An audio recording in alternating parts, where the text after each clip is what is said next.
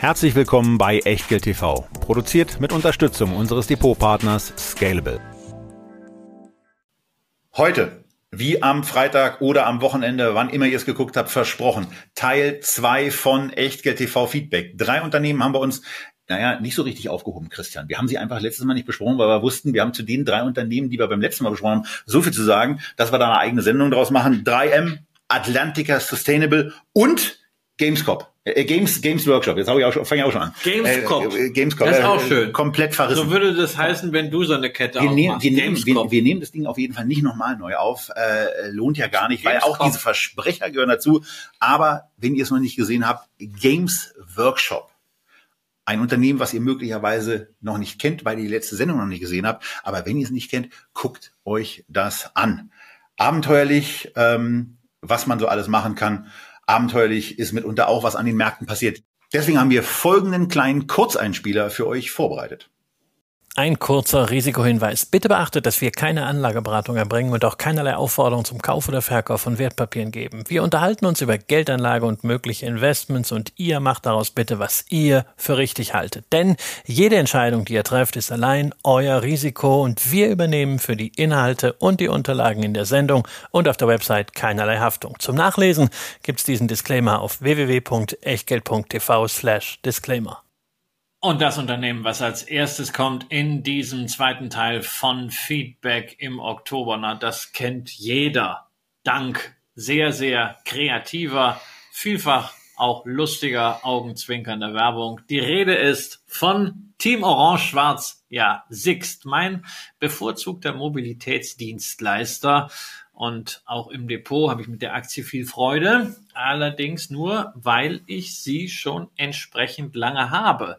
Denn auch wenn Sixt mal wieder zum Halbjahr ein Rekordergebnis gemeldet hat, beim Umsatz 25 Prozent sogar zulegen konnte, muss man sagen, seit 2018 hat sich beim Kurs per Saldo nichts getan. Man hat ordentliche Dividenden bekommen, aber die Aktie lahmt ein bisschen unter erheblichen Ausschlägen. Ja, aber das, man, man muss, man muss hier eben auch eins sehen, wann immer man sich mit diesem Unternehmen beschäftigt. Und wir haben ja hier auch in den Sendungen von Echtke TV auch Fehlentscheidungen, was einen Verkauf damals ähm, anbelangt, äh, getroffen. Wobei wir lustigerweise mittlerweile fast wieder bei dem Kursniveau, wo wir damals waren, angekommen sind, weil bestimmte Sachen am Kapitalmarkt nicht so gesehen werden. Aber ganz generell, wenn wir uns mal mit dem Unternehmen dergestalt beschäftigen, dass wir zum Beispiel in die Investorenpräsentation aus dem September 23 reinkommen, dann sind einfach ein paar Sachen dabei,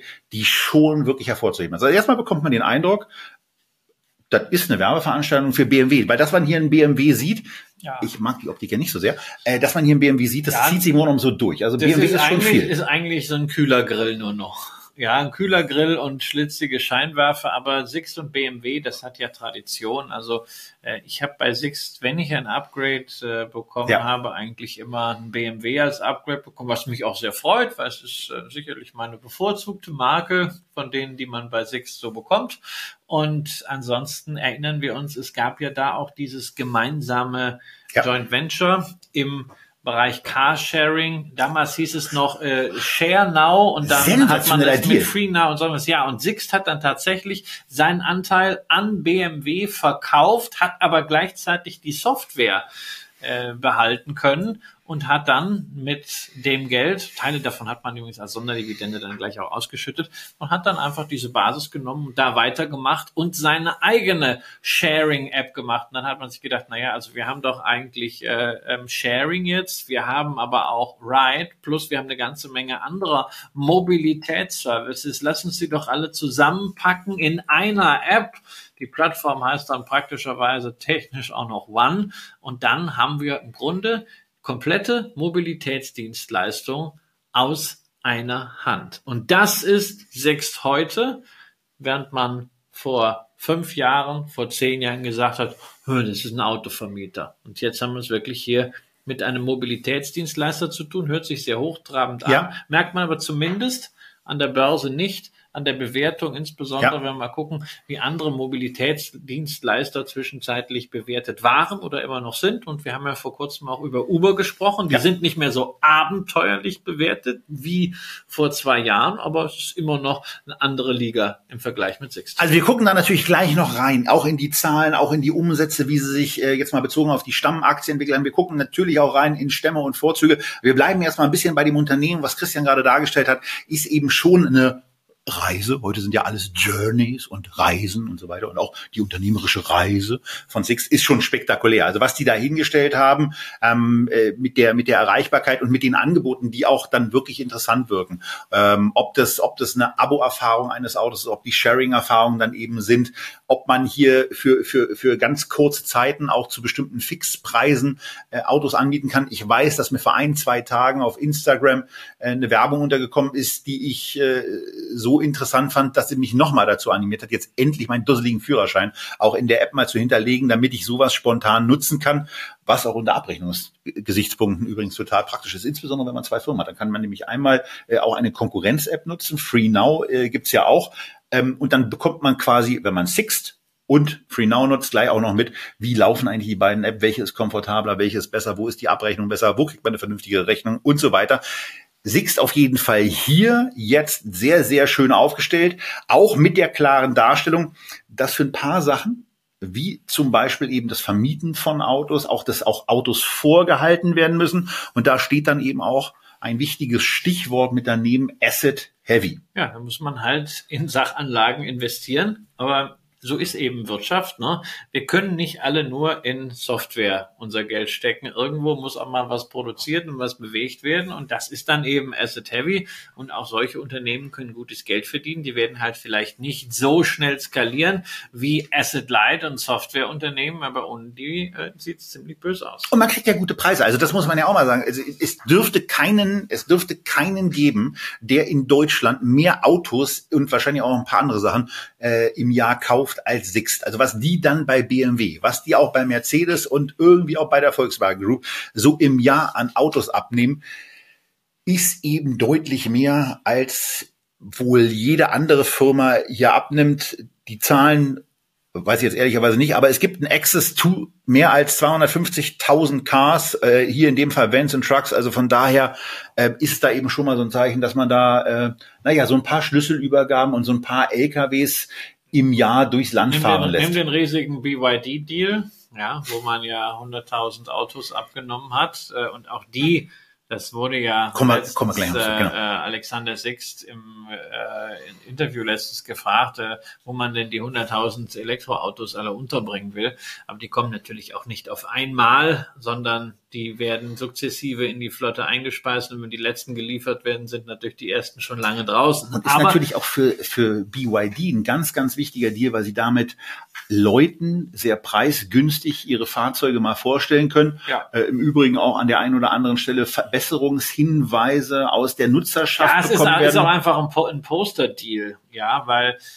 es sieht natürlich jeder, wenn Six das dann macht und ja. dann äh, könnte es natürlich auch sein, dass es wieder irgendeine lustige Werbekampagne dazu gibt. Und äh, das ist alles natürlich am Ende auch positiv für den Brand. Zu Werbung kommen wir gleich noch, aber jetzt, wo wir gerade bei Elektroautos sind, bietet sich eine Folie an, und zwar die Folie 17 aus der Investorenpräsentation.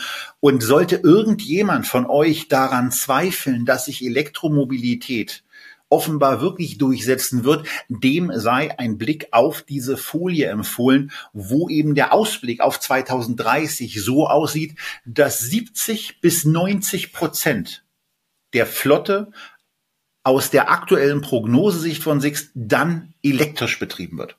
Ja, Prognosen. Also ich denke ja nicht in Prognosen, ich denke in Szenarien.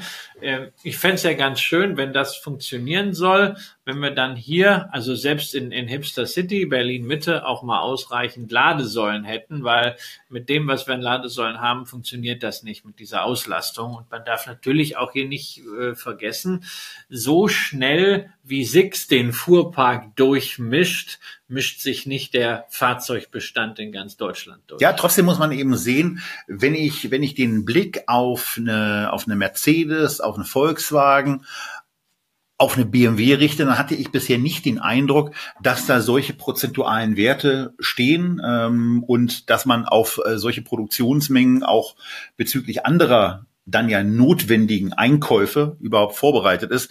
Also die Zahl 70 bis 90 Prozent hat mich schon massiv überrascht und ist eben dann auch der Ausblick darauf, was in dieser oder dass diese Wende in der Mobilität eben offensichtlich wirklich gerade stattfindet. Aber das Schöne ist, auch wenn diese Prognose nicht aufgeht, ist das Geschäft in keinster Weise bedroht. Six trotzdem Geschäft Weil das, das Wasserstoffauto das, nämlich kommt. So, das ist, ja, das Wasserstoffauto, hinterher kommt das Luftauto, keine Ahnung, und der Verbrenner wird sicherlich auch noch ein bisschen laufen. Mhm. Also, äh, der, der ist auch nicht weg und äh, diese Diskussion, die ja teilweise auch mit religiöser Schärfe geführt wird, die braucht man gar nicht führen, wenn man mit einer Plattform arbeitet. Und das ist da bei Six das Tolle, dass sie wirklich technologieoffen sein können und dass sie das natürlich auch selber gestalten. Wenn sie feststellen, naja, wir kriegen gar nicht die Fahrzeuge um das hinzukriegen auf 70 bis 90, dann tun es auch 60 Prozent. 100 Pro. Und es macht ihnen eben nicht das Leben schwer. Und mir geht's insofern, ja, mir geht's insofern ja macht, Diskussion. Ja, ich sage ja nur, ich investiere lieber generell in eine Mobilitätsplattform ja. als in einzelne Autohersteller. Ausnahme diese verwegene Entflechtungsgeschichte Porsche Holding AG haben wir lange nicht drüber gesprochen, aber gibt auch nichts Neues, sondern fällt einfach. Genau, müssen wir trotzdem irgendwann mal wieder machen, auch weil wir das, äh, weil wir die, weil wir dann eine Position im Depot haben. Äh, was eben schon auch nochmal ein wichtiger Markt ist, also gerade weil, weil ich bei mir entdecke, ich werde dafür deutlich empfänglicher. Ich habe jemanden neben mir zu stehen, der das Thema Abo äh, kürzlich mal genutzt hat. Christian wird, Christian frage ich gleich ein bisschen was dazu, aber auch dazu nochmal der Hinweis, schaut euch auf der Folie 10 um. Auch dazu hätten wir so viele Möglichkeiten, noch in die Tiefe zu gehen, noch Fragen zu stellen, äh, dass es schön wäre, jemanden von Six mal hier zu haben. Aber ähm, bevor wir diese Einladung auch ein bisschen deutlicher aussprechen, hier mal zu dem Thema, du hast ja kürzlich in der Tat, weil du festgestellt hast, wenn ich mir das Auto irgendwie drei, zwei Wochen miete, ich glaube zwei, zweieinhalb ja, Wochen ja, war ich unterwegs, dann ist es ja teurer als eine andere Lösung zu machen. Äh, ohne, ohne werbliche Unterstützung und Einflussnahme ein kleiner Verbraucherhinweis aus dem Hause Röhl. Wir haben einfach dieses Abo gemacht. Das kann man für einen Monat dann machen. Das geht sehr, sehr einfach. Alles aus der App heraus. Und dann hat man halt so ein Audi Q Irgendwas? Irgend so ein Kuh und das war, es war eine nette Geschichte. Ja, wir sind dann mit in den Urlaub gefahren und du hast halt einen Monat dieses Auto und gibst es halt hinterher Was zurück. war die Basismiete da? Also was war das, was war die Basis-Abo-Gebühr? Ach, ich glaube, das hat am Ende irgendwie, hat das alles 1000, äh, 1000 Euro gekostet, 1200 oder 1300. Irgendwie weil du noch was ja. gemacht hast, ne? Ja, weil ich immer, man äh, braucht halt ein paar Kilometer mehr als das, was. Genau, da gibt es offenbar so Pakete, so die man dazu ist. Da da gibt's halt Pakete dabei, ja. Also wenn ich gewusst hätte, dass du mich jetzt so nach diesen Zahlen fragst. Das Auto hat funktioniert, zwar insgesamt eine positive Erfahrung. Ich hatte nicht den äh, Eindruck, dass ich übers Ohr gehauen worden bin. Ich war mhm. komplett zufrieden. Und mhm. äh, der Preis, der Preis war für mich damals in Ordnung, als wir es gemacht haben. Ich hatte ja die ganze Zeit immer, die hätte ich ja die Möglichkeit gehabt, irgendwelchen Service von Sixt in Anspruch zu nehmen. Musste ich zum Glück nicht. Also das war sehr, sehr positive Geschichte. Und dann stellst du halt dieses Auto, wo hinten drin vier Wochen lang mein Sohn gesessen hat und irgendwelche Brezeln, Salzstangen oder Erdnussflips gemümmelt hast, stellst das da anschließend wieder hin. Also ich muss zugeben, ich habe ein bisschen was rausgekehrt, aber trotzdem, das ist der Wahnsinn. Wenn ich bedenke, ich hätte mir selbst ein Auto gekauft. Ja, also ich hätte jetzt selbst ein Auto und mein Sohn sitzt da hinten und krümmelt und auf die Ledersitze. Die Karre zu. Und meine Frau ist ja auch so. Ja, die krümmelt ja auch. Hör mal, der, nee, muss ich echt sagen, da bin ich Christina, ich, ich biete dem jetzt Einhalt. Ähm, wir machen hier mal einen ganz, ganz, äh, ganz radikalen Cut, bevor das hier ein bisschen ausartet. Ich habe gesagt Verbraucherhinweise. Ich habe gesagt keine Familiengeschichten mit Dissen, mit Dissen, mit Dissen von nee. Sohnemann und Nein, Ehefrau. aber das ist das Schöne, dass du halt hier darum eben keine Gedanken machst. Du kriegst ja. ein sauberes Auto und man gibt es nicht, das gehört sich nicht, man gibt es nicht vermüllt zurück, aber man muss es jetzt auch nicht machen wie Weiland Jupp Heinkes, der seinen Dienstwagen, nachdem er bei Borussia Mönchengladbach gefeuert wurde, noch gewaschen hat, bevor er ihn zurückgegeben.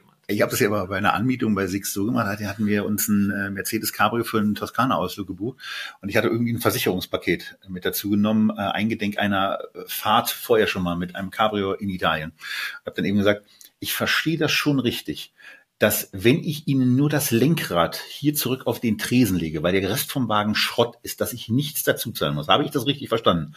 Darauf guckte mich die Dame am, äh, ein bisschen entgeistert an Das haben Sie jetzt aber nicht vor, oder? Nee, nee, ich, ich wollte nur wissen, also wenn das passiert, ja. dann äh, habe ich keine, also von daher die Dienstleistungs, der Dienstleistungsumfang, ihr merkt schon, ja. also wir haben es wir haben's selber ein paar Mal erlebt. Es ist, und es dieses, ist eine gute Sache. Das heißt, aber du hast nicht alles bekommen. Du hast nicht alles bekommen, was du wolltest, weil eigentlich, wenn du ganz ehrlich bist, hat dir, hat dir, wurde dir bei einer Sache ein Strich durch die Rechnung gemacht. Du wolltest das nämlich eigentlich als Elektrofahrzeug ich wollte, ich wollte, ich wollte diesen Polestar haben. Ja, weil Polestar ist ja äh, auch börsennotiert, übrigens über den Spec mal an die Börse gegangen. Das hätte mich gereizt, ja. Aber äh, meine Frau hat dann gesagt, also man muss jetzt nicht, man muss jetzt nicht alles gleich beim ersten Mal so testen. Aber grundsätzlich finde ich das eine gute Sache. Es muss auch immer klar sein, dass diese ganzen Modelle, Ride und Share und was da alles gibt, nicht den Individualverkehr ersetzen werden. Schon gar nicht in Deutschland. Ja, wir sind Provinz im überwiegenden Teil des Landes. Und ohne Auto, ohne eigenes Auto, bist du in sehr vielen Bereichen in Deutschland aufgeschmissen. Und da kommen wir immer hier aus dieser Berlin-Bubble und versuchen dann aus unserer Perspektive Verkehrspolitik für Deutschland zu denken. Das kann meiner Ansicht nach nicht richtig sein. Aber was Sixt schon macht, Sixt versucht, Möglichkeiten zu bieten, wie man es in vielen Gelegenheiten ohne Auto schaffen kann oder ohne zusätzliches Auto. Und das ist positiv. Ja. Und wir hätten da noch viele Sachen, wir hätten auch noch viele Fragen. Und bei der Gelegenheit, Herr Professor Dr. Andriewski, schauen Sie doch mal hier in Berlin vorbei. Es lohnt sich total. Wir haben eine spitzen Currywurst ja, nicht nur die Currywurst wird, gegrillt, sie würden auch ein bisschen gegrillt werden, aber ähm, konstruktiv. Wir haben uns mit dem, also ich glaube, wir kennen das Unternehmen ganz gut. Wir hätten da mhm. schon, wir hätten da schon so ein paar Fragen, gerade was Segmentberichterstattung übrigens anbelangt. Zu der Folie 8 hätte ich noch ganz viele Fragen, wie es denn da umsatzmäßig eigentlich gerade so aussieht, wie hab, sich das hab, entwickelt. Ich habe natürlich immer die Frage, die mir noch keiner schlüssig beantworten konnte.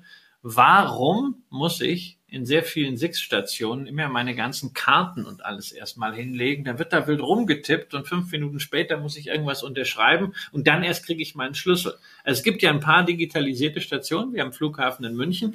Äh, beim Sharing kommt ja auch nicht die freundliche Six-Dame erstmal irgendwie im Taxi rangefahren und sagt, darf ich mal bitte Ihren Führerschein und Ihre Kreditkarte sehen? Das klappt ja auch über die App. Warum ist die Anmietung eines Fahrzeugs in der City häufig so mühsam und zeitraubend. Weil dann, wenn dann fünf Leute vor dir stehen, die auch vielleicht jetzt noch nicht häufiger ein Auto angemietet haben, dann kostet das schon Zeit. Also wir hatten da, wir hatten da ein paar Themen ähm, und nicht nur die Verbraucherthemen, aber eben auch.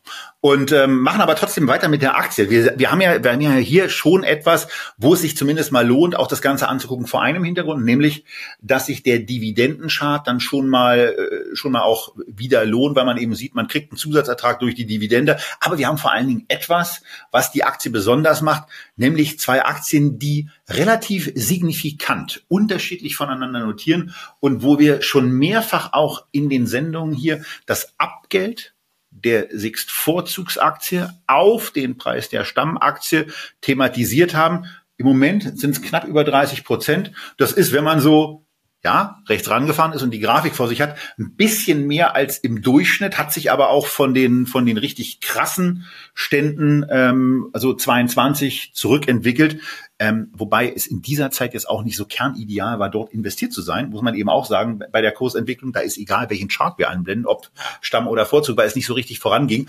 Aber für mich ist ja schon das des öfteren Thema gewesen, dass ich dann immer sage, also wenn ich mich dort engagiere, gegen die Familienmehrheit komme ich sowieso nicht an, dann nehme ich gerade bei einem Abgeld von über 30 Prozent für mich auf jeden Fall die Vorzugsaktie. Ja, man sieht es ja, wenn man dann äh, mal vergleicht über längere Zeiträume, die Stammaktie und die Vorzugsaktie gegeneinander. Die Stammaktie ist deutlich besser gelaufen vom Kurs her, aber wenn man halt bedenkt, dass man auf die Vorzugsaktie einen Schnaps mehr Dividende kriegt, aber natürlich den geringeren Einstandskurs hat, ist genau. der Total Return am Ende über die letzten 10, 15 Jahre von Stamm- und Vorzugsaktie annähernd identisch. Ja, und ähm, ich gehe auch nicht davon aus, dass man hier irgendwie eine Übernahme bei äh, Six sehen wird, die Familie hält ihre Stücke, gerade der Übergang jetzt auf die äh, neue Generation, Alexander und Konstantin, der hat ja mustergültig geklappt. Das geht ja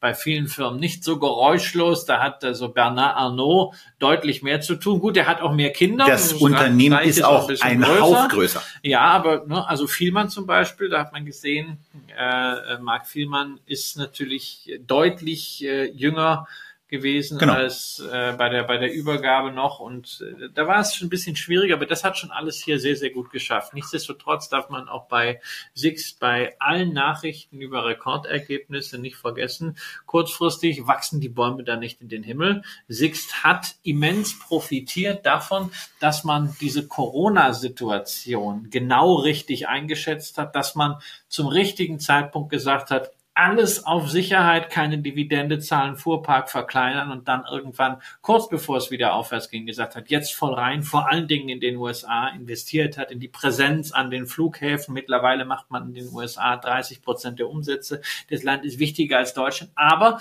man hat in den letzten zwei Jahren auch davon profitiert, insbesondere ganz unten beim Gewinn, dass kaum Autos verfügbar waren. Man also die Marge deutlich ausgeweitet hat. Man war so bei einer Nettomarge von 12 bis 14 Prozent. Und man sollte sich nicht wundern, wenn A, die Marge runtergeht, sich also wieder zurückentwickelt die nächsten zwei Jahre so Richtung 8 bis 10 Prozent. Und wenn B, auch die Umsätze mal ein bisschen zurückgehen, gerade in einem schwierigeren wirtschaftlichen Umfeld. Das ist das, was man an Unbillen für die nächsten zwei Jahre auf der Agenda haben sollte.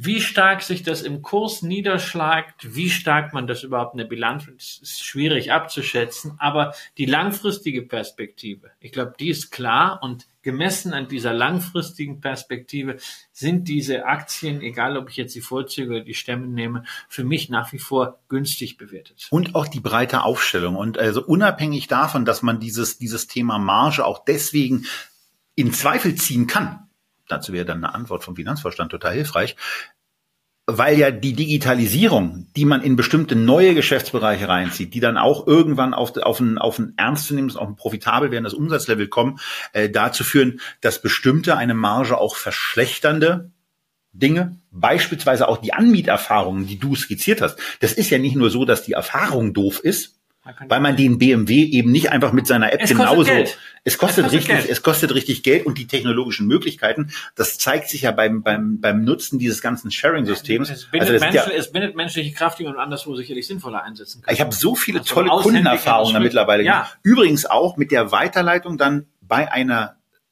Free Now Nutzung, wo Sixt Share ja Teil davon ist und äh, wo ich dann eben cleveres Ding ein Portemonnaie im Auto vergessen hatte und dann da nochmal angerufen habe und die mir mal schnell das Auto aufgemacht haben. Also es sind so Erfahrungen, die einfach, wo man einfach merkt, das funktioniert und da muss man solche Erfahrungen, wie du sie gemacht hast, nicht mehr ermöglichen, sondern der ganz große Teil der Kundschaft wäre wahrscheinlich auch wirklich bereit und auch Fan einer Nutzungsmöglichkeit im digitalen Bereich, von daher Marge. Ganz kurze Frage an den KGV-Jäger. Sixt jetzt für dich ein Kauf? Äh, oder bei welchem Niveau? Naja, also wir sind, ganz ehrlich, äh, wir sind, wir sind bei, wir sind hier bei einem, in einem Ist-KGV bei den Stämmen von 11,5, äh, auf jeden Fall. Okay, also ich sehe, ich sehe, ich komme komm für dieses Jahr, wenn ich jetzt mal so meine Margenerwartung nehme, eher auf 13er KGV ja. bei den äh, bei den Stämmen, bei den Vorzügen, Eben. selbst bei 55 komme ich auf ein KGV von unter 10. Also na, ich gehe davon aus, so 5,50 Euro bis 6 Euro gewinnen die Aktien. Und, und nochmal, Entschuldigung, ähm, dass ich dich, dass ich, also das, das kann man gar nicht, also wenn wir immer über dieses Plattform-Dinger sprechen, das kann man gar nicht deutlich genug machen. Sixt wird niemals das Problem haben, was wir schon bei der, bei der Behandlung von Elektromobilität kurz angesprochen haben. Sie werden nie das Problem haben, dass sie in der, dass sie in der falschen Technologie, in der falschen Antriebstechnologie drin sind. Das ist denen vollkommen egal. Da gibt's aus dieser, an dieser Stelle, wo ja, wo ja Automobilhersteller wirklich ein großes Risiko mit sich rumtragen. Äh, wann, wann ist es eigentlich mit der Elektromobilität so bei? Wann sind genug. Ladestellen da? Klappt das mit diesem komischen Wasserstoff? Das ist hier kein Thema, weil die ja. ohnehin ihre Flotte regelmäßig austauschen. Oder dieser, dieser religiöse Konflikt, ob es jetzt Tesla schafft oder nicht, ist völlig egal. Ja. ja. Kann man bei Sixt auch Tesla anbieten? Weiß ich gar nicht. Ich habe bislang nur Miles Tesla gefahren und bei Miles fragt man sich ja nach den Parkgebühren, wie geht's da weiter? Ja, die haben technologisch vieles im Griff, Parkgebühren in Berlin nicht. Kostet jetzt ein paar Millionen ähm, und äh, ja, da müssen die mit klarkommen.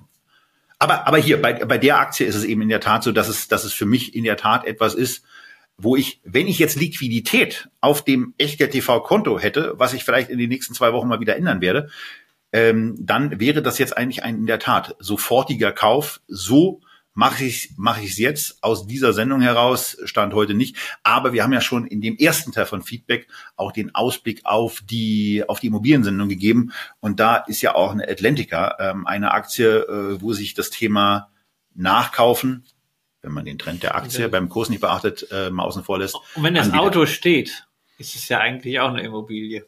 Genau, genau. Nicht so, nicht, also bei Sixt wäre es blöd, wenn das Auto viel steht, da soll es sich möglichst viel bewegen. Nein, aber die Aktie ist aus meiner Sicht sehr, sehr attraktiv bewertet und ähm, ja, also vor, vor dem Hintergrund Mobilität ist, ein, ist, ist eines, ist eigentlich das Mobilitätsinvestment, was sich als erstes aufdrängt, insbesondere bei einem Investment in die Vorzugsaktie, mit der man ja trotzdem zur Hauptversammlung gehen kann. In einer Tenbagger-Sendung, die wir im August 2019 aufgezeichnet haben, hat jeder von uns fünf Kandidaten genannt, die unserer Meinung nach durchaus das Potenzial hätten, sich auf zehn Jahre im Kurs zu verzehnfachen. Eine der Aktien, die ich damals nominiert habe, war Tomra, eine Firma, die viele kennen aus dem Supermarkt, weil die Firma stellt nämlich diese Automaten her, in die man seine leeren Pfandflaschen hineinschiebt, dass die dort durchgehen. Das Pfand wird gezählt und anschließend zieht man sie mit der Schnur natürlich wieder zurück. Mach, mach den, mach, während, mach den schönen Begriff. Während Tobi Schmiere steht, ja. Und äh, dann machen wir, das machen wir dann den ganzen Tag und das ist wirklich profitabler als mit Aktien rum. Nein, jedenfalls, die Tomra stellt diese Automaten her, betreibt diese Pfandsysteme oder wie schön man genau. das auch äh, auf Englisch nennt, Reverse Vending Machines. Geiles also umgekehrte Wort. Verkaufsmaschine. Und äh, da denkt man, naja gut, also das ist ja eigentlich ein ganz simples Thema, diese Automaten, aber mitnichten, sondern da geht es ja schon darum, dass auch richtig abgerechnet wird, dass das richtig sortiert wird. Da sind also umfangreiche sensorische Maßnahmen nötig, um das alles zu erkennen, abzutasten und dann auch in die richtigen Bahnen zu lenken. Manches wird ja sofort geschreddert, was man da reinkommt, anderes wird irgendwie gepresst, wieder anderes wird in Kästen gestellt. Und damit macht Tomra gute Geschäfte. Wir haben damals schon gesagt, damit es hier eine Kursverzehnfachung gibt, muss das Unternehmen kräftig skalieren, muss also auch investieren in entsprechende Produktionsanlagen, weil wir haben es hier nicht mit Software zu tun, sondern wir haben es damit zu tun, dass solche Sortieranlagen und Automaten aufgestellt werden müssen. Das war die Anforderung und wir haben schon zweimal seitdem drauf geguckt, nämlich äh, 2020, 2021 und beide Male gesagt, hm. Aber wenn ich mal da rein darf, wenn man, also man muss einfach mal sagen, wenn diese Prognose aus 2019 aufgeht, dass sich die Aktie binnen zehn Jahren verzehnfacht, dann ist jetzt eigentlich ein richtig geiler Zeitpunkt. Ja, dafür muss aber eins passieren. Das Unternehmen muss wachsen. Und zwar, es muss mehr wachsen. Wir haben 2020, 2021 schon gesagt, die Bewertung ist für das Wachstum zu hoch, beziehungsweise das Wachstum ist zu gering für die Bewertung. Und äh, das hatte sich 2021 noch nicht so herumgesprochen, aber inzwischen hat ja. die Aktie drastisch korrigiert. Möglicherweise haben ja ein paar Leute in der Tat auch das gesehen, was wir bei Echtgeld TV ja. gesagt haben, denn das muss man schon hervorheben. Ja. Also das war also wir waren, damit, wir waren mit den Warnungen zu früh, muss man auch sagen, weil wir äh, 21 schon im Juni waren. Der Hochpunkt wurde erst erreicht Ende 21 bei 300 Kronen. Ja. Inzwischen ist die Aktie unter 85er KGV damals. Ja, inzwischen ist die Aktie unter 90 Kronen gefallen. Äh, das heißt also, sie hat sich gedrittelt.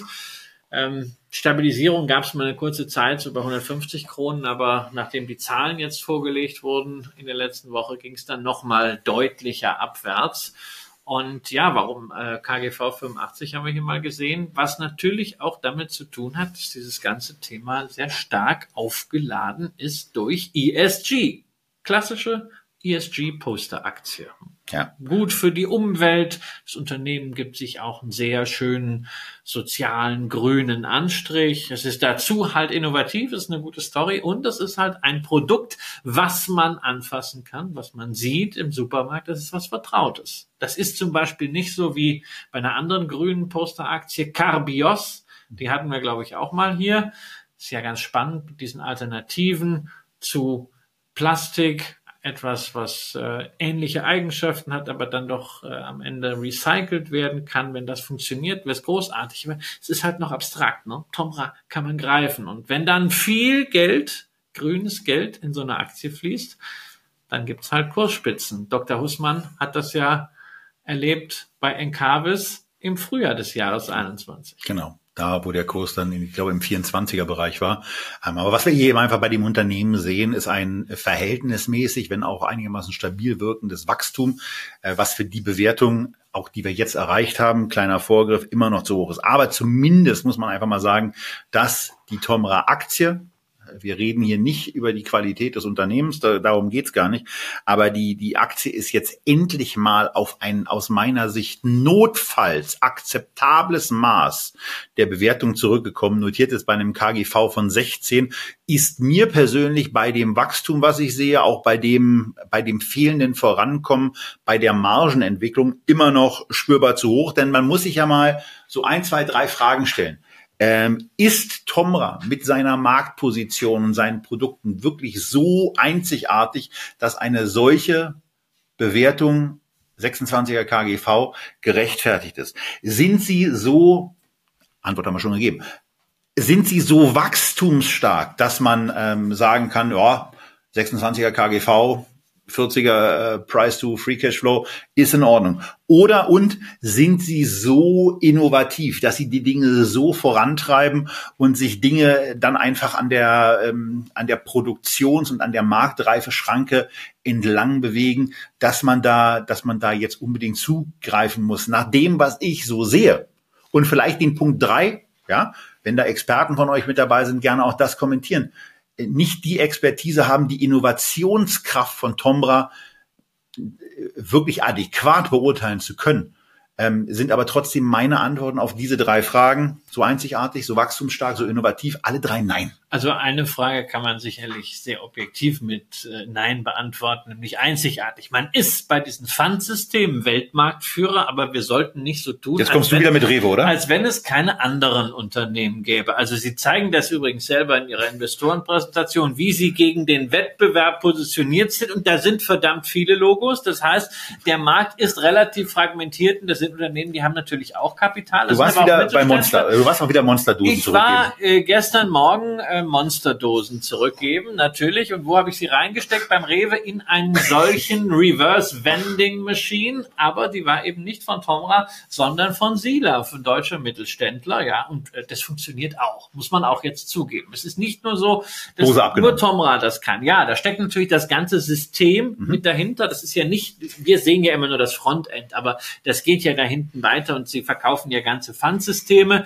Da ist ja auch eine Menge Bedarf noch da. Es gibt in der EU ganz klares Commitment dazu, dass bis 2030 90 Prozent der Plastikflaschen wieder eingesammelt werden sollen. Das Dumme ist halt in Frankreich, in Italien, in Spanien gibt es dafür überhaupt kein System. Das heißt, da wäre Riesenbedarf. Und man ist natürlich auch dran, ständig in irgendwelchen Ländern bei Ausschreibungen für Pfandsysteme dabei zu sein, für das Backend, weil das sind die großen Aufträge, mit denen es dann noch einfacher ist, das Frontend zu verkaufen. Man hat jetzt auch einiges da geschafft. Wieder in Neuseeland ist man dabei, in Kanada ist man dabei. Schön, dass man Länder lebt, die direkt um die Ecke liegen. Ja, es ist halt, es ist halt kleinteilig. Das Unternehmen ist schon sehr, sehr breit aufgestellt. Ähm, dafür, was man halt insgesamt mhm. dann doch an, an Umsatz macht oder nicht macht. Also diese globale Aufstellung lässt so immer so ein bisschen die Frage aufkommen, kriegen die das wirklich hin oder verzetteln die sich auch ein bisschen? Ähm, weil ja. du brauchst natürlich dann auch immer lokale Experten an dieser Stelle. Dazu kommt, wir reden immer nur über Pfandsysteme. Pfandsysteme sind nur 50 Prozent des Umsatzes von Tomra, okay. sondern sie machen auch dazu noch Recycling und zwar sowohl Metall als auch Machen Sie selber. Recycling, diese ganzen Vorstufen dafür, alles die Sortierung, die Vorbereitung, all das machen sie. Sie hängen aber da durchaus im Recycling mit an den Preisen. Polymerpreise, wenn die fallen, ist es für Tomrad tendenziell nicht so gut. Aber Umsatz entwickelt sich gut und 14 Prozent Wachstum in dieser Sparte im letzten Quartal ist auch ordentlich. Aber dann haben sie auch noch Sortieranlagen für Lebensmittel. Nicht nur für verpackte, sondern auch für frische. Also zum Beispiel frische Bohnen, frische Kartoffeln. Da gibt's ja dann je nach Größe und Beschaffenheit unterschiedliche Handelsklassen und die muss man entweder von Hand sortieren, was teuer ist und aufwendig, oder man lässt das eben eine Maschine machen. Insofern, das ist schon innovativ, das ist schon hochkomplex, das ist Hightech-Anlagenbau. Allerdings sind diese Anlagen momentan nicht so gefragt. Im 18% Umsatzminus in dieser Sparte und kommen dann gleichzeitig und sagen, ja, wir machen jetzt ein Kostensenkungsprogramm im Food-Bereich. Und da denke ich mir natürlich, hey, wenn ich ein Problem habe beim Umsatz, hm, warum mache ich dann ein Kostensenkungsprogramm? Passt für mich nicht ganz. Deswegen, also ich finde die Story großartig, aber mir fehlt noch mehr als im Jahr 2020 und im Jahr 2021 der Glaube daran, dass man das stärker skaliert kriegt als um diese zehn Prozent Umsatzwachstum und Gewinnwachstum, die wir sehr langfristig und relativ stabil sehen. Und das muss man ja auch mal sagen. Wenn ein Unternehmen es schafft, über mehr als ein Jahrzehnt um zehn Prozent PA beim Umsatz zu wachsen. Niederknien. Und das auch noch so, genau, niederknien. Das ist großartig. Und das würde jeder für das 100 Pro. Nein, um Gottes Willen, um es, Gottes Willen. es ist halt keine Softwarefirma, muss man sagen. Das kannst du nicht so rauskalieren. Zumindest die können es nicht in der Form. Vielleicht hat der Wettbewerb zugenommen. Die Markteintrittsbarrieren sind vielleicht doch nicht so hoch. Der Burggraben ist nicht so breit. Deswegen, Ja. so eine Firma kann ganz fantastisch sein. Auch wenn sie so gut Hundertprozentig. aufgestellt ist bilanziell. Nur, man darf halt kein 85er KGV draufschreiben. Da können wir jetzt drüber sprechen, ob das mit einem 15er oder Das ist mit eine gute Idee. Machen wir das doch mal. ob das ein 15er oder mit einem 20er ist, also ich würde sagen, okay, unterhalb von 70 Kronen, da kann man dann auch mal drüber nachdenken. Da ist äh, man beim 20er KGV, wenn man das nach hinten äh, rechnet, ja, also den Gewinn der letzten zwölf Monate, wäre man etwa bei 70, aber vielleicht auch erst für dich bei 60 oder bei 55. Das wäre für mich so eine faire Bewertung. Also in der Tat, bei mir ist es so, also ich ganz persönlich würde bei dem, was ich hier von dem Unternehmen im Moment sehe, dass ein 15er KGV auch eingedenk, dass, dass eben anderen Zinsniveaus etwas ist, was angemessen ist, äh, so sehr ich in der Tat dieses zehnprozentige Wachstum auch toll finde. Man muss, man muss eine Sache hervorheben, wenn man so ein bisschen optimistischer ist für bestimmte Dinge, das sind die Analysten übrigens auch, und sagt, man glaubt an so einen 24er prognostizierten Gewinn, den ich jetzt hier mal in Eurocent habe, nämlich knapp 40 Cent oder bezogen auf das Jahr 25, da werden 50 Cent erwartet. Wenn man da wenn man da sagt, ein 15er KGV, da ist man natürlich auch bei anderen Man Preisen. kann so sagen 20, 30, 10 Euro, dann bist du beim KGV von 0, kann man, kann, können wir auch sagen. Die habe ich aber nicht vorbereitet. Die Zahlen sind hier zumindest vor mir. Ähm, ich habe ja, ich habe ja kürzlich in ein paar Sendungen mal irgendwie die 2030er KGVs parat gehabt. Aber realistischer ist ja schon, so auf die kurze zu gucken. Also offenbar wird auf der Profitabilitätsschiene einiges erwartet. Und wenn man dann eben sagt, da- dann nimmt man ein 15er KGV oder ein 20er KGV auch für den, für den Gewinn, äh, beispielsweise in 24, dann ist man bei dem aktuellen Kursniveau und einem 20er KGV im Moment so ungefähr dran. Das kommt ungefähr mit den 70, die du gesagt hast. Und wenn man sagt, man will ein bisschen noch mal was, was drücken, weil man eben sagt, ähm, man, man fühlt sich eben mit dieser, mit dieser Wachstumsgeschichte nicht so richtig wohl. Und ähm, jetzt muss man eben auch sagen, die Aktie hat gerade auch kürzlich nochmal einen wirklich sehr, sehr deutlichen Turbo auf dem Weg nach unten eingelegt. Äh, da, da kann es dann eben auch mal sein, dass ein paar Investoren Dinge wissen, die wir nicht wissen oder Befürchtungen haben, die wir vielleicht gar nicht so richtig kennen. Und wenn wir über den Wettbewerb sprechen, dürfen wir natürlich nicht vergessen, was noch dieses Quartal bei Tomra passiert ist, nämlich die Cyberattacke, Richtig heftig. ja, die dafür gesorgt hat, dass man über längere Zeit nicht nur interne Probleme zum Beispiel mit dem Lieferkettenmanagement hatte, sondern dass auch viele Automaten Komplett nicht mehr so gelaufen sind, wie sie hätten laufen sollen. Es gibt eine ganze Reihe von Offline-Funktionalitäten, aber natürlich ist das alles dann irgendwie eingeschränkt. Und irgendwann müssen das, die Dinger miteinander sprechen Genau. und so weiter. Das funktioniert ja nicht. Genau, und das spricht sich rum, auch bei den Kunden. Ja. Und es kann natürlich sein, dass der ein oder andere. Wie lange hat das gedauert? Weißt du das? Also hast du da irgendwann dann noch was in der Nachberichterstattung Ja, irgendwie? ich, ich habe danach wirklich noch drei, vier Wochen gelesen Hoppala. beim, beim Eco-Reporter, dass da wohl immer noch nicht alles stimmte. Und das ist schwierig dann. ja. Das kann ein Wettbewerbsnachteil sein im Vertrieb, auch wenn alle sagen, ja, das kann vorkommen. Es ist nicht euer Fehler. Aber es ist eben bei Tomra passiert und nicht bei anderen. Ja. Ich glaube, es ist wirklich nicht äh, der Fehler eines Unternehmens, wenn eine solche Cyberattacke passiert, weil ein 100%ig sicheres Netz kannst du nicht gewährleisten. Du kannst gewährleisten, dass deine Kunden nicht allzu stark betroffen sind. Das haben sie durch diese redundanten Strukturen und die Offline-Funktionalitäten ja hingekriegt. Trotzdem, es bleibt immer etwas hängen und es könnte eben nach vorne Reputationsprobleme bedeuten. Und das war's dann für uns und für heute zur Tomrax. Ich glaube, die ist jetzt hinreichend besprochen. Und damit kommen wir zum letzten Wert dieses Feedback Zweiteilers und am Ende gucken wir ja immer noch mal, was passiert bei unserem Sponsor? Was geht da eigentlich gerade ab? Was wird da gerade häufig verkauft oder gekauft? Nein, wir besprechen keine Adidas. Wir besprechen die Nummer eins Aktie auf der Kaufliste und damit sind wir bei Texas Instruments, was deswegen total praktisch ist, weil die, wir nehmen das Ganze ja hier am 24.10. auf, weil die gerade Zahlen gemeldet haben. Aber es ist auch irgendwie cool. Dass eine Halbleiteraktie da vorne steht, na, das wundert mich jetzt nicht. Das haben wir öfter schon gesehen dieses Jahr. Aber es ist mal nicht Nvidia, sondern es ist sozusagen der Halbleiter Dino. Texas Instruments, 1930 gegründet. Ein Unternehmen, was wir beide aus unserer Kindheit und Jugend noch als Rechnerhersteller kennen. Als Nur einer war der Rechner, Zweikämpfer. Ja, nur war Rechner da eben nicht das Synonym für Computer, sondern wirklich ein Taschenrechner, den man auf dem Tisch stehen Und das hatte. Lustige ist ja offensichtlich, dass sie sich diese japanische Konkurrenz, die sie bei Taschenrechnern irgendwann bekommen haben, 1951 oder beziehungsweise 1954 selber aufgebaut haben, als sie nämlich an Canon ein Produkt verkauft hatten, was sich dann Pocketronic nennt, nannte und äh, ihnen dann quasi diesen diesen Zugang in diesen Markt so ein bisschen mitgeebnet hat, bevor sie dann selber mit einem eigenen Taschenrechner rausgekommen sind. Warst du früher in der Schule Team Texas Instruments? Ich glaube, ich hatte so einen, ja. Ich weiß aber nicht, ob ich den jetzt für die Schule hatte oder ob das irgendwas war, was bei meinem Vater auf dem Schreibtisch stand und was ich mal so dann einkassiert hatte. Ich hatte hinterher ein Programm. Ausgeliehen.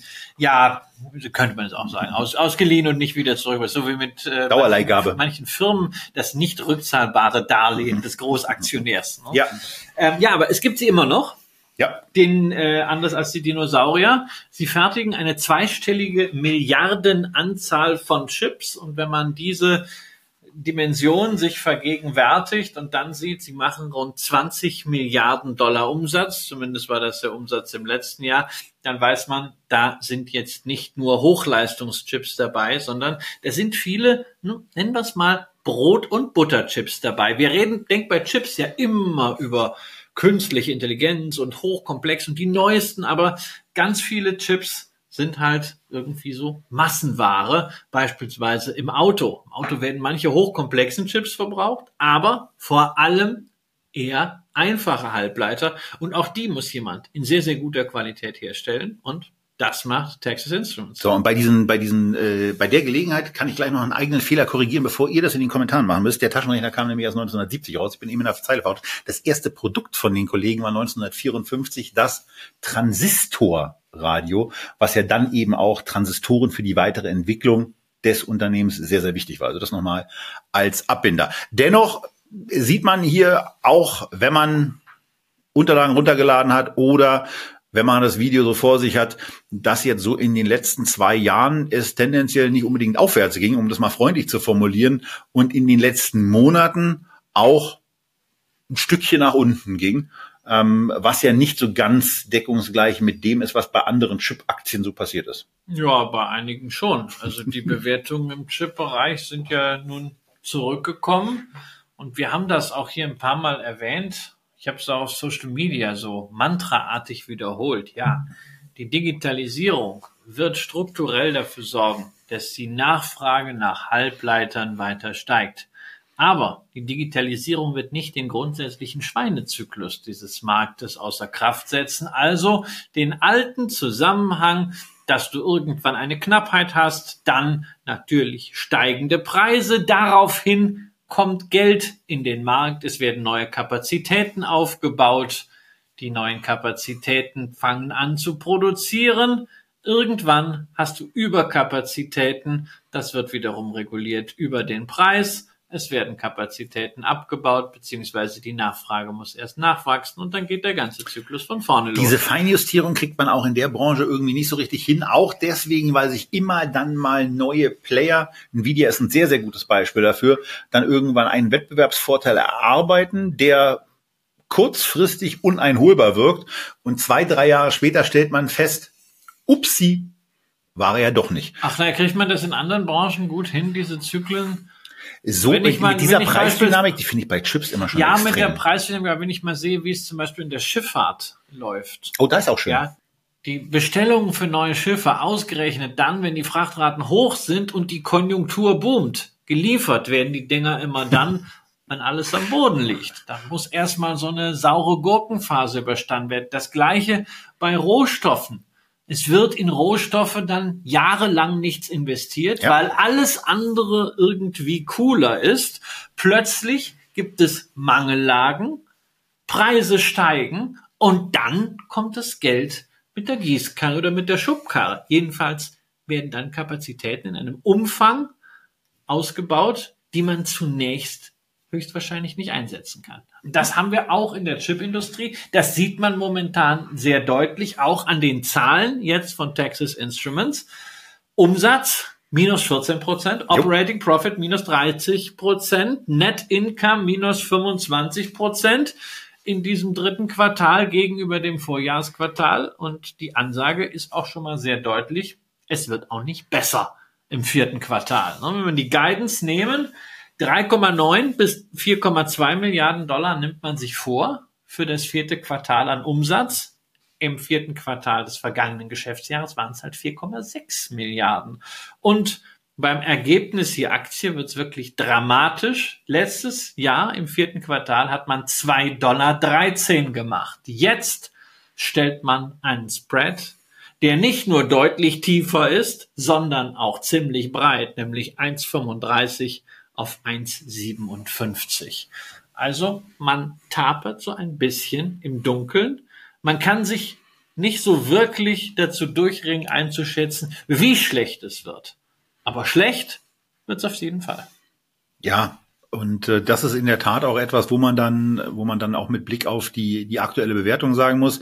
Die Aktie notiert im Moment mit dem mit einem 17er KGV ähm, beim beim Price to Free Cash Flow Verhältnis wird dann schon so ein bisschen deutlicher, dass dass der Gewinn eben äh, auch an der einen oder anderen Stelle ein paar Vorteile hat. Denn äh, Price to Free Cash Flow liegt bei 42, also schon mal ordentlich äh, vor dem Hintergrund der der Dividende, die hier bezahlt wird, die mit 3,3 Prozent eben auch schon mal ja, ganz okay 20 ist. 20 Mal in Folge angehoben, das darf ja. man nicht vergessen. Das ist sehr, sehr ordentlich. Aber das kommt halt auch irgendwo an Grenzen. Wenn wir jetzt einfach auf die letzten zwölf Monate schauen, dann ist der Free Cash Flow 6,5 Milliarden Dollar mhm. gewesen. Mhm. Aber für die Dividende und die Aktienrückkäufe hat man 5,5 Milliarden schon ausgegeben. Das heißt, da bleibt nur noch eine Milliarde und das für ein Unternehmen, was in einem Hightech-Umfeld ja, doch mal ein paar Investitionen tätigen muss, was es nicht so machen kann wie Games Workshop, weil man sagt, naja, die Figur, das machen wir einfach so immer neu. Das kannst du mit Halbleiter nicht machen. Auf der anderen Seite muss man dann eben auch sagen, dass auf der Verschuldungsebene, wenn man dann Investitionsmöglichkeiten fände, durchaus noch einiges an Luft da ist, denn faktisch hat das Unternehmen äh, keine ernsthafte Nettoverschuldung, machen aber trotzdem ihre 10 Milliarden EBITDA. Also von daher, da ist ein bisschen, da ist ein bisschen was da, was man, dessen man sich auch bedienen ja. kann, wenn man jetzt mal sagt, wir haben da eine Idee. Ja, das kann man durchaus machen. Man hofft dann, dass diese Ideen nicht allzu abenteuerlich werden. Wunderbar. Und man hofft auch, dass das Unternehmen in der Lage ist, wenn es Ideen hat, diese Ideen ein bisschen besser am Kapitalmarkt zu kommunizieren, denn die Art und Weise, wie die Quartalszahlen kommuniziert und ins Internet gestellt wurden, hat mich wirklich frappiert. Es sieht lieblos aus, so nach dem Motto friss oder stirb, so ein paar Zahlen untereinander geknallt, oben ein paar Statements vom CEO drüber und das war's dann, wenn ich sehe, wie das richtige Unternehmen machen, beispielsweise JP Morgan. Ja, ich meine, also für mich der Standard da einfach JP Morgan. 130 One, Milliarden Marktkapitalisierung, richtiges Unternehmen. Naja, also ja, aber das ist, äh, ist vom Investor Relations her ist das wirklich ein Anfang. Nimm dagegen JP Morgan, ja, ja One, sind One-Pager zunächst mal vorne mit allen relevanten Zahlen dazu. Statements von Jamie Dimon und dann auf den nachfolgenden Seiten hast du die Details. Es hat Spaß gemacht. Wir hatten die bei, bei, bei, bei, als wir die Sendung mit Pip hatten, hatten wir die Aktion und das war in der Tat von der Vorbereitung her sehr, sehr angenehm. Ja, und auch äh, ich habe jetzt gerade auch in den sozialen Medien wieder verwurstet, äh, was der Jamie Dimon da geschrieben hat. Ich finde das großartig und das bleibt halt hier alles zurück. Insbesondere, weil man ja auch mal ein bisschen was erklären könnte was man jetzt machen will und nicht nur uh, we're continuing to deliver, to deliver uh, operational excellence und dieses übliche bla bla bla. Immerhin, sie sind nicht laser focused. Ich muss eigentlich sagen, dass meine letzte rein auf äh, Dividendenfokus basierende Halbleiteraktie äh, da schon auf wackeligen Füßen steht. Also ich liege ja nach wie vor da, weil ich sie lange habe, ganz Intel? gut im äh, Gewinn. Nein, das ist äh, Texas Instrument. So. Intel habe ich ja schon äh, zum, zum Verkauf gestellt. Die macht mir nur die, das Vergnügen, dass sie noch ein bisschen nach oben klettert. Und äh, das nehme ich dann noch mit. Aber äh, da stelle ich jetzt auch halt wirklich ein Fragezeichen dahinter.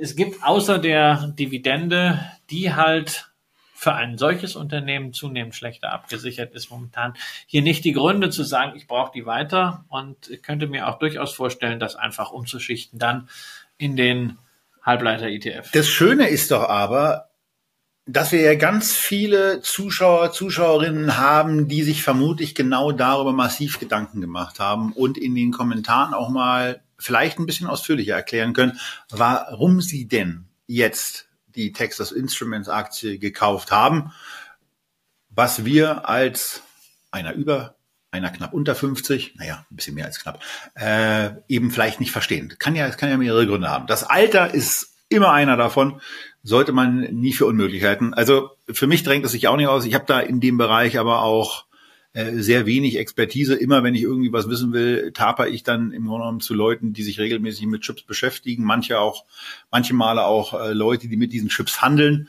Ähm, und die können wir dann meistens sagen, das ist im Moment so das Führende. Und, und dann, ich, dann, ich dann, machst, das, dann machst du einfach die Tüte auf und probierst. Ich kann es nicht beurteilen. In der Regel nehme ich dann die von Chio, ja. Genau. So, das war, das war jetzt der wirkliche Altherrenwitz. Ähm, aber damit sind wir, ich, ich weiß nicht, äh, fällt dir zu Texas Instrument noch was ein, was wir unbedingt loswerden müssten? Ja. Dann kommen wir auch zum Ende. Wünschen euch, dass ihr möglicherweise wirklich in der Lage seid, einen Texas Instruments Kommentar zu machen. Ist herzlich willkommen. Ähm, dass ihr zum anderen gesund bleibt, dass ihr zum dritten investiert bleibt, dass ihr zum vierten fleißig auch den Podcast und unser Video bei euren Freunden teilt als gäbe es kein Morgen. Feedback ist immer ein schöner Anlass dazu. Ähm, und ansonsten freuen wir uns natürlich auch über die eine oder andere Bewertung in dem Podcast Store eures Vertrauens. Bis zum nächsten Mal. Aus Berlin. Tschüss.